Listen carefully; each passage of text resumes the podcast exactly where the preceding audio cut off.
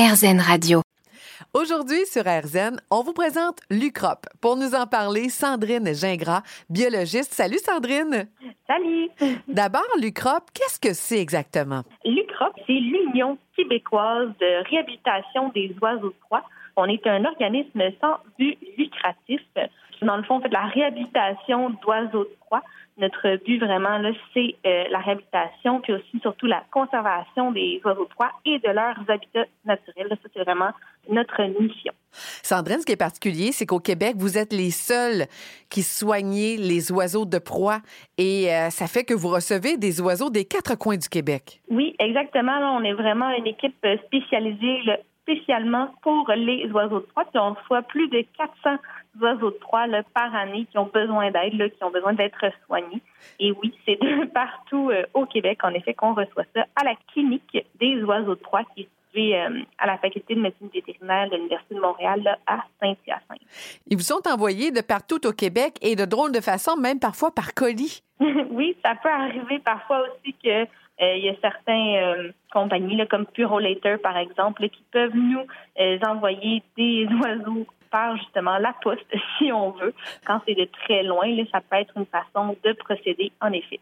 Quelles sont les raisons principales de leur blessure à ces oiseaux de proie, Sandrine? Bien, c'est sûr que la perte d'habitat, ça peut être une grosse menace, mais tout ce qui arrive avec les collisions avec, euh, par exemple, les véhicules, les collisions avec euh, les bâtiments, tout ce qui est vraiment d'origine humaine, en fait, euh, parfois, ça peut être des facteurs très importants là, au niveau de, de ce qu'on reçoit à la clinique des oiseaux de ça arrive parfois tout simplement que c'est des jeunes qui sont pas expérimentés aussi. Ça, ça arrive parfois. Ils sont pas nécessairement blessés, mais juste un peu euh, non expérimentés. Donc, euh, ils sont un peu plus euh, faibles, un peu plus maigres aussi. Donc, c'est parfois des, causes qu'on peut observer des oiseaux qui arrivent à la clinique.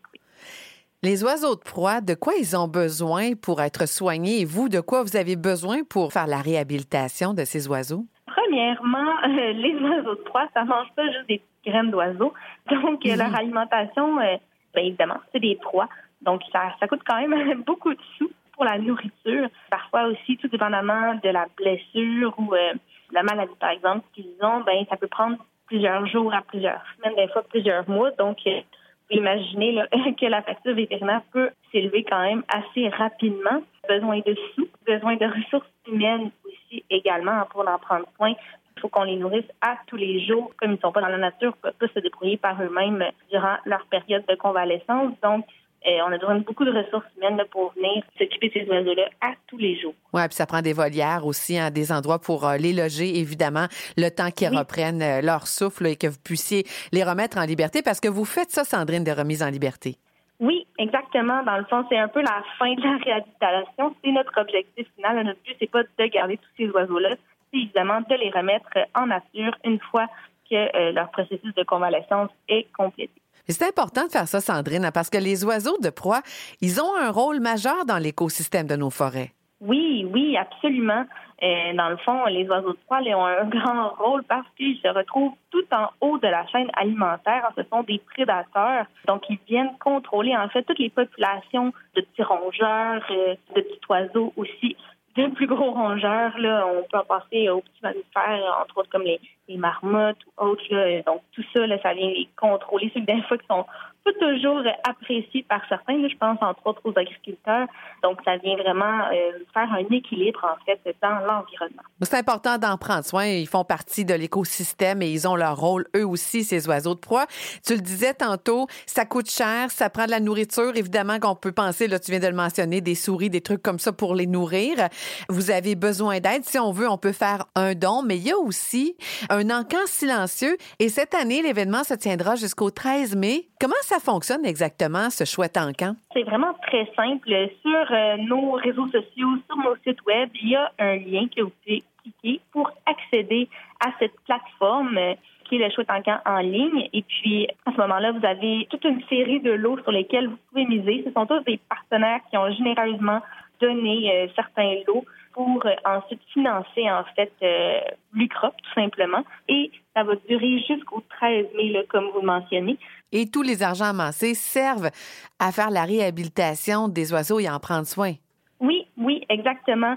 Ça fait permettre de, une deuxième chance, en fait, à ces beaux oiseaux-là. Puis, ça permet aussi de payer les frais pour les soins vétérinaires, mais aussi pour nos oiseaux ambassadeurs, parce qu'on a aussi des oiseaux ambassadeurs à l'UCROP qui sont utilisés, qui sont manipulés par les humains. Évidemment, ils ont toute leur histoire propre qui les empêchait d'être remis euh, dans la nature. Et ça permet de promouvoir ces espèces-là, d'en parler au public, vraiment avec un exemple concret au bout du point. Ah ben c'est ça, tu parles de public. Votre premier mandat, évidemment, c'est d'offrir des soins pour les oiseaux de proie sauvages trouvés blessés, malades ou orphelins. Mais vous avez aussi pour mission de faire connaître les oiseaux de proie au grand public. Oui, oui, absolument. Ça se trouve à être notre deuxième mandat, euh, l'éducation au public. Donc, euh, on le fait par euh, plusieurs façons. La première façon, c'est évidemment sur notre site d'interprétation qu'on appelle Chouette à voir.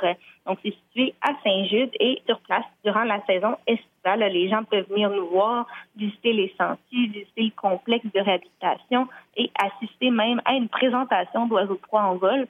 Ça, c'est quand même assez remarquable mais on fait aussi de l'éducation grâce à notre programme éducatif itinérant. On se déplace dans les écoles, on peut se déplacer aussi dans les camps de jour. Il y a des écoles qui se déplacent à Joie-Avoir. On va euh, partout, en fait, pour sensibiliser les gens et les jeunes aussi aux espèces d'oiseaux de proie, qu'est-ce qu'ils ont besoin, tout ça. Sandrine Gingras, sur une note plus personnelle. Oui. Qu'est-ce qui t'inspire, qui te motive à travailler pour l'UCROP? C'est une très bonne question. Moi, personnellement, c'est vraiment le contact avec les animaux qui me fait vraiment vibrer, là, je vous dirais. Puis aussi de, partager en fait mes connaissances. quand je vais dans les écoles, je vois le sourire là, qui illumine les visages des enfants. Tout ça, c'est vraiment quelque chose qui me motive à travailler là, dans mon domaine. Est-ce que tu as un oiseau de proie préféré?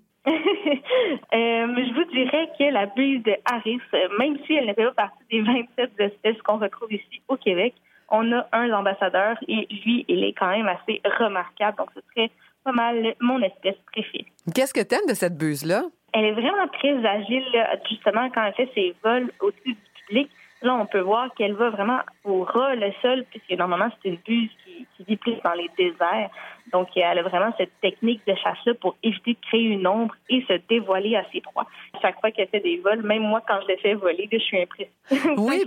Est-ce qu'il y a un oiseau de proie qui est reconnu pour sa vitesse en vol? Le faucon pèlerin, peut aller jusqu'à 300 km heure lorsqu'il fait ses vols en piqué. Puis, c'est vraiment la vitesse, sa technique de chasse. Il va chasser des oiseaux puisque par terre, ben, il arriverait un petit peu trop vite, évidemment. 300 km h ça, c'est de la vitesse. Sandrine Gingras, si on veut plus de détails sur cette mission de sauver les oiseaux de proie, on se dirige sur le site de l'UCROP? Oui, oui, exactement. uqrop.qc.ca. Merci Sandrine Gingras. À bientôt. À bientôt.